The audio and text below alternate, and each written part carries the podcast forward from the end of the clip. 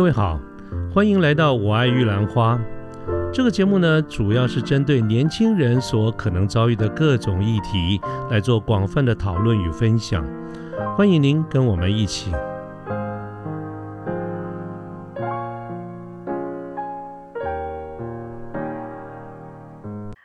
对，那因为后来我目前比较少接触这一个部分，因为我就是看只有看呃他们的作品，就比较没有去了解到说可能他们中间的发展经过。因为对我来说，可能三 D 的制作方式，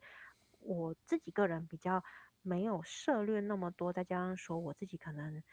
呃比较喜欢的还是手绘的动画，就是那种二 D 的。很多人都是这样想，哎，就是说三 D 哈，总感觉是从科技角度是进步了很多，可是那个人的味道就少了很多。对他，应该是说他风格不大一样，我并嗯。不会说去评断说他们两个之间呃孰优孰劣，我会觉得说三 D 也是非常的呃非常画面非常的呃有那种冲击性，嗯哼，或者是他的印象会非常深刻，因为他毕竟嗯就直接是在里面是一个三 D 的形象，可能他。你很容易能想象他到了我们这个现实世界中，他可能会长什么样子这样子。但是，呃，我自己会比较喜欢二 D 的部分，可能还是会比较，就是一个念念旧的情节吧。哦，我 完全赞成。而且二 D 的时候，我觉得很辉煌的一个巅峰之作，就是迪士尼的那个《Fantasia》哎我看一下，幻幻想曲，对，幻想曲，因为它是结合了就是古典乐啊、漫画哈等等嗯各个嗯故事。我还记得那个时候好像是，呃，幻想曲是那个就是米奇他去当那个魔法师学哎，徒其中有一段就是？啊啊，，对对，大师 Merlin，对对对，然后他去把那个呃扫把嗯，施了魔法他法，偷懒嘛，他偷懒，对对。对，他就用魔法去把那个扫把叫起来拖地，嗯嗯嗯嗯，然。后结果那个魔法失控了，结果他把那个呃拖把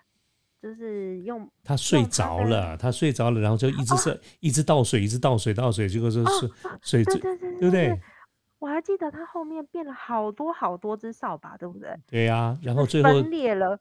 最 后搞得都快淹水了，但是就一实在是师傅太喜欢他了，最后只是拿扫把打了他一屁股就算了。哎，对对，最后还是那个魔大魔法师把他这个 Merlin 他把那个全部的那个水去哎弄掉，然后把那个扫把再恢复原状，这样。对对，这个也是我们超经典的看过的。对啊对对，因为主要它也也结合了那个古典音乐作品哦，对，然后那个画面跟嗯。声音的结合，其实它就是，呃，所以我我刚刚所说的那个动漫，它的生命力就在于这里，就是所谓画面与声音的结合这样子。对对对。对，好，那呃，刚刚也稍微提到，我们把话题可能在讲到的嗯。是三 D 的动画制作，那像皮克斯，大家应该也嗯。非常耳熟能详。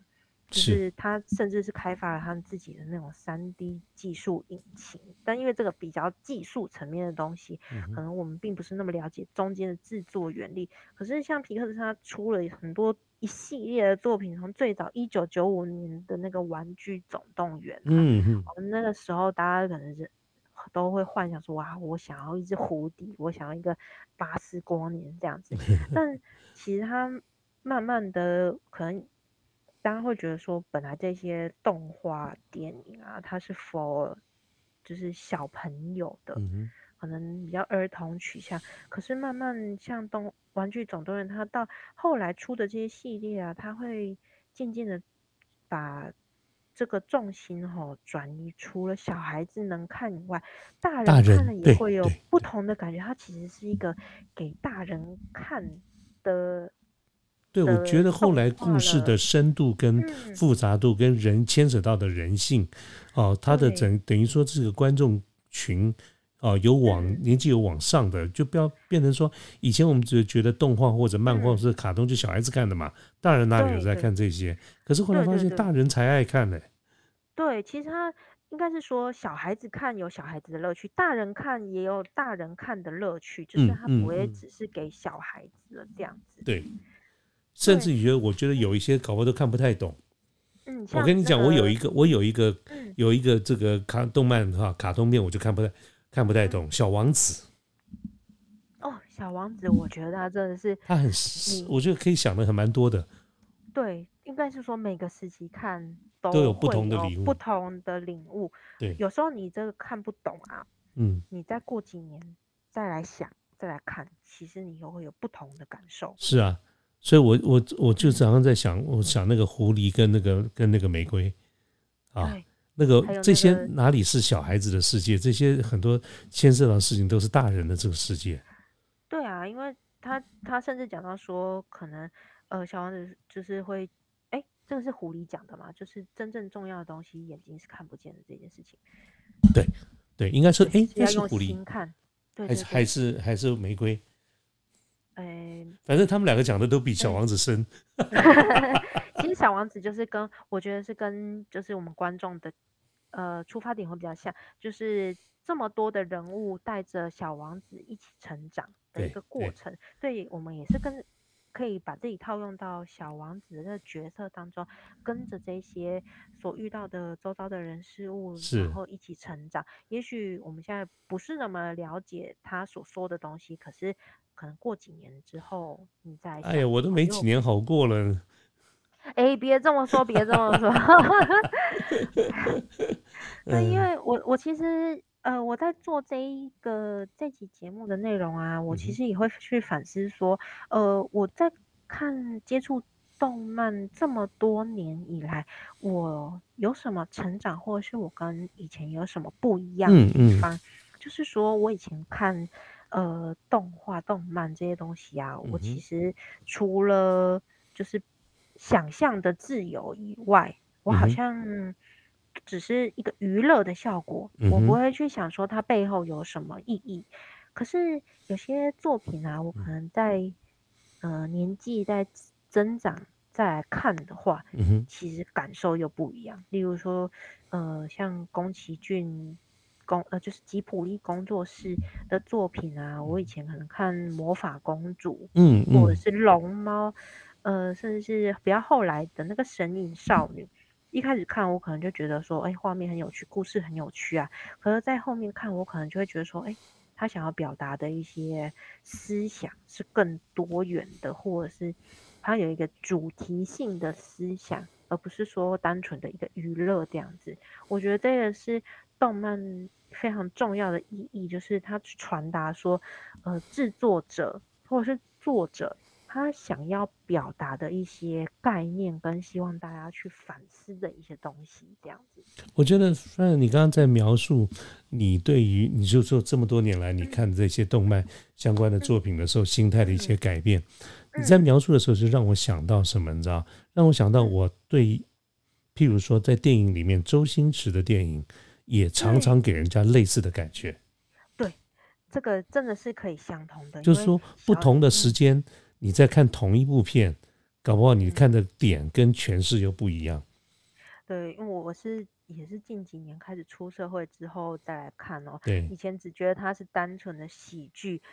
那后面再看可能觉得它是喜悲剧。周星驰自己自己说，对，周星驰自己都说了，他觉得他嗯拍的都是悲剧，然后别人都看的都是喜剧。对，因为其实真正的喜剧，它都是会带着一种，我觉得是有一种悲伤，但是它用喜剧再去包装，让大家有一个很大的反差接受。对，嗯它其实往往是建立在一个比较悲剧的基础上面，但是它所谓的表现手法是比较喜剧的。所以你看这些动漫，这些你也有这种感嗯受啊？对，可能它它并不会说反差到很大，但是它一定会随着你年纪的增长，可能比如说你在洗澡的时候啊，突然想到，哎，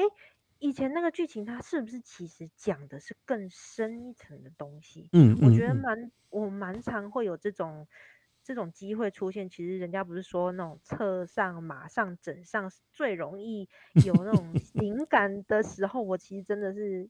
现在慢慢有这个体会，就是洗澡的时候啊上厕所的时候，突然会有灵机一动，想说，哎，以前看这个作品，我好像没有去想过说它有什嗯哼么、什么后面的意义，可是突然我有一天就，哦，我觉得是不是可以这样子诠释啊？所以我会哪部作说品给你最最给你这种感受？你最喜欢哪一、嗯哪一些作品？我来想想看，因为真的是太多了，我我来讲一个，对啊，马上就浮现在你脑海里的是什么？我觉得《神隐少女》是非常代表性的一个作品，因为呃，我很我记得很清楚是那时候《神隐少女》，我是跟着同学一起到电影院里面去看，我还呃为了这个东西哈，因为我们老师叫我们要写一个报告，那我当时候看啊，我只是觉得说，嗯。就是她就是一个女孩子，她想要去救她爸爸妈妈，想要让他们恢复成呃人类的一个故事。那呃，像她可能在那个汤屋里面工作的那个情节，我都只是觉得说，她只是为了要去救她的爸妈嗯哼，这样子，呃，所做出的一些努力。可是其实，呃，我后面再来看呢、我会看到说主角就是千寻，她在呃被汤婆婆夺走名字之后，就是她变成千的时候，她其实他可能会把焦点着重在就是我要在这个地方做好工作。一开始她只是一个会哭哭啼啼的小女孩啊，嗯哼，然后呃，可能白龙带着他，只只是他就是按照白龙的指示去做事，比如说不要呼吸，然后你去找一个工作来做，先待着，然后嗯哼，后面就是他开始会反思到说，哦，白龙跟他讲说，你不要忘记自己的名字。其实我那时候看这句话的时候，我只觉得说，忘记你的名字，你就会一直被绑在这个地方。可是其实我长大之后再来看，不要忘记名字这件事情，它背后的含义，我的诠释是，你不要忘了你自己是谁，你不要，你要对自己是怎么样的一个人，你要有非常清楚的了解。你不能因为说，呃，你可能到了一个，比如说工作环境，别人叫你签，别人叫你别的名字，你就嗯真的变成那个样子的人了。嗯嗯而你时时刻刻记得你的名字叫做千雪，你是一个怎么样的人？名字代表的其实是一个自我的认同跟自我的呃，就是人格的一个相信。你要相信说，我现在就是这样子的人，我不能迷失自我。例如说像这样子的一个反思，可能是我都都是到近几年再去看，因为我觉得应该是一一个人嗯。的人生的阅历。当我就在做学生的时候，对。啊，三年五年当个学生，三年五年八年，我觉得感受不会差异太大。可是离开学校以后，进入职场的三年五年嗯。八年，那个差异很大的。所以人随着进入职场这些人生的百态啊，跟嗯同事的关系、跟主管的关系、跟公司的关系、跟家人的嗯关系，我们觉得越来越复杂，然后发觉人世间其实有很多的事情都不是那么光明，黑暗跟光明根本是同时同一件事情。一个越光明的人，他的黑暗面搞不好也越重越越重，对不对？嗯，当我们经历过这些的时候，就会产生出来你刚才的这种感受。我自己也有这种感受啊。对啊，像这种像这样子，可能我们回去看，呃，可能有些东西是我比较突然在后来才想到，灵机一动的那种 idea 出现这样子。有时候我可能会觉得说，比如说我们在进入职场以后啊，你可能会随波逐流，或者是人家慢慢的影响你，你会开始怀疑自己说，诶，我这样子做真的是对的吗？我真的可以做这样子，我真的可以去做我想做的事之类的，你可能会慢慢被影响。对，可能就是真的是人生阅历的不同这样子。对甚至像是呃里面的一个角色无脸男，我也非常的喜欢。其实他一开始哦，都很有名的。对对对，他可能其实一开始他就是做一个讨好型的人物，就是呃，人家给他一一点点好处，比如说让呃千寻让无脸男进来躲雨，他觉得哎，诶我吃到一点好处，我想要我就想要对这个人好，所以他去拿了那个牌子，嗯想要呃送给千寻，可是因为千寻他一直他可可能他就是知道说哦我的定位是怎么样，我在这边该做的事情是什么，我不能拿你这个牌子，可能呃无脸男他就有点受到打击，这样子就觉得说啊。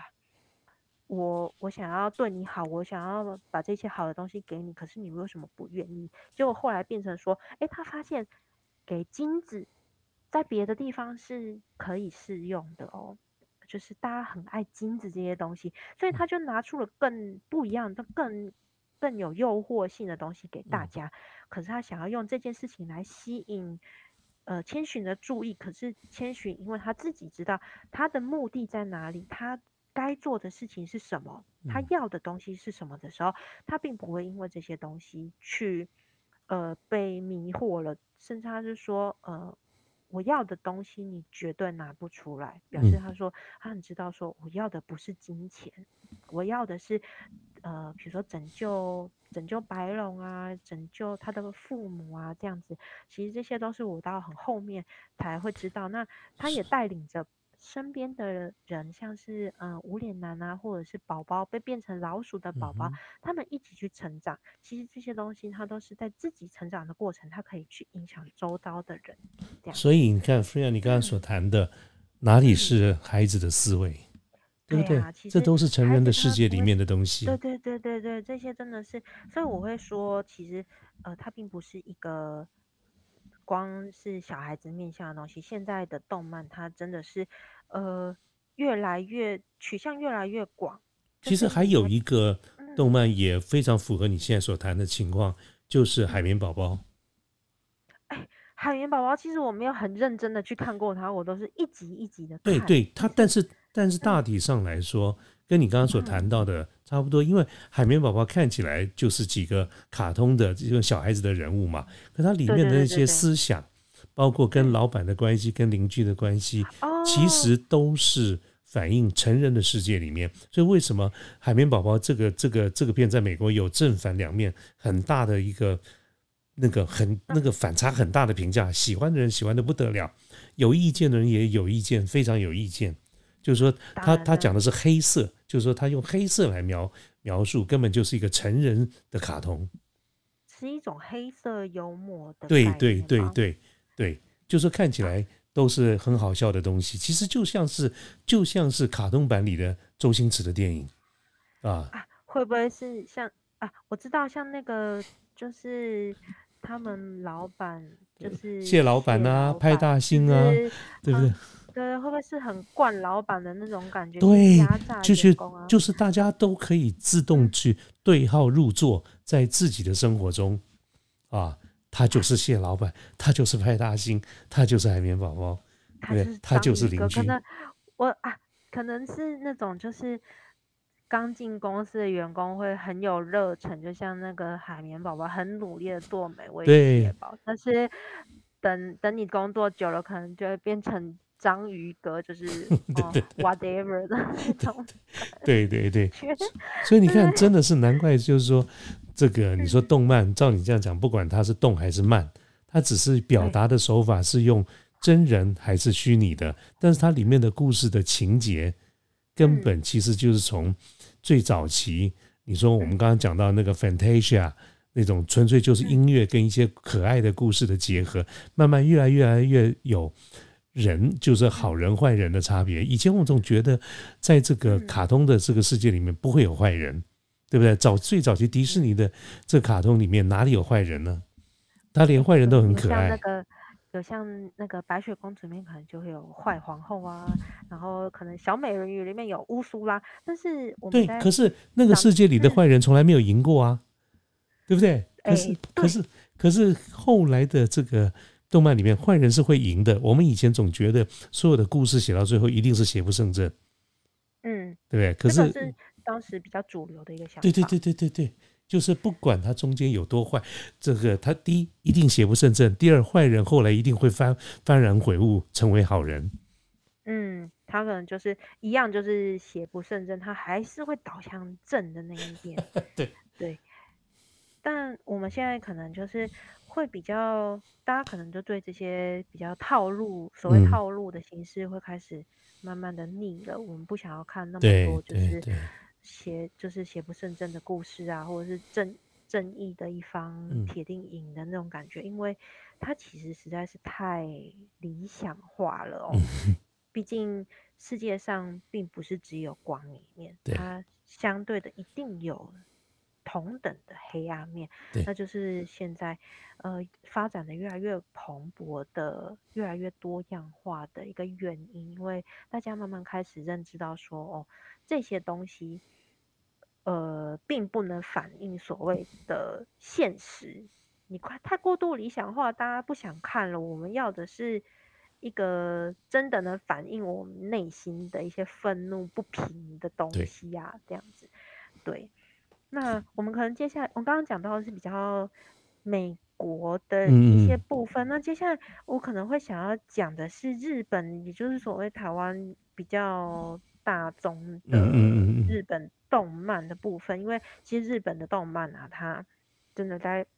我们刚刚讲的所谓。呃，正正反啊，光明黑暗这个部分，它越来越有更多的探讨。对，我觉得它表现的更强烈。颠覆，对它甚至有些颠覆的一些想法。哦，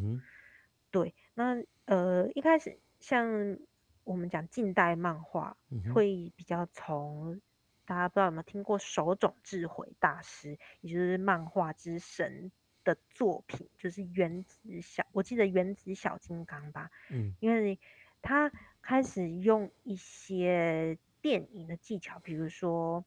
嗯，视角的转换，或者是广角，就是相机我们拍摄不是会广角，它可以拍到更广，只是画面的边边可能会有一些变形之类的，或者是它会切换视角，比如说从正面、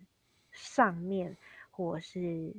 呃由下往上的这种电影的手法，还有一些剪接的技巧，比如说我现在剪的是，嗯，大家可以跟我一起想象哦，就是一个画面，就是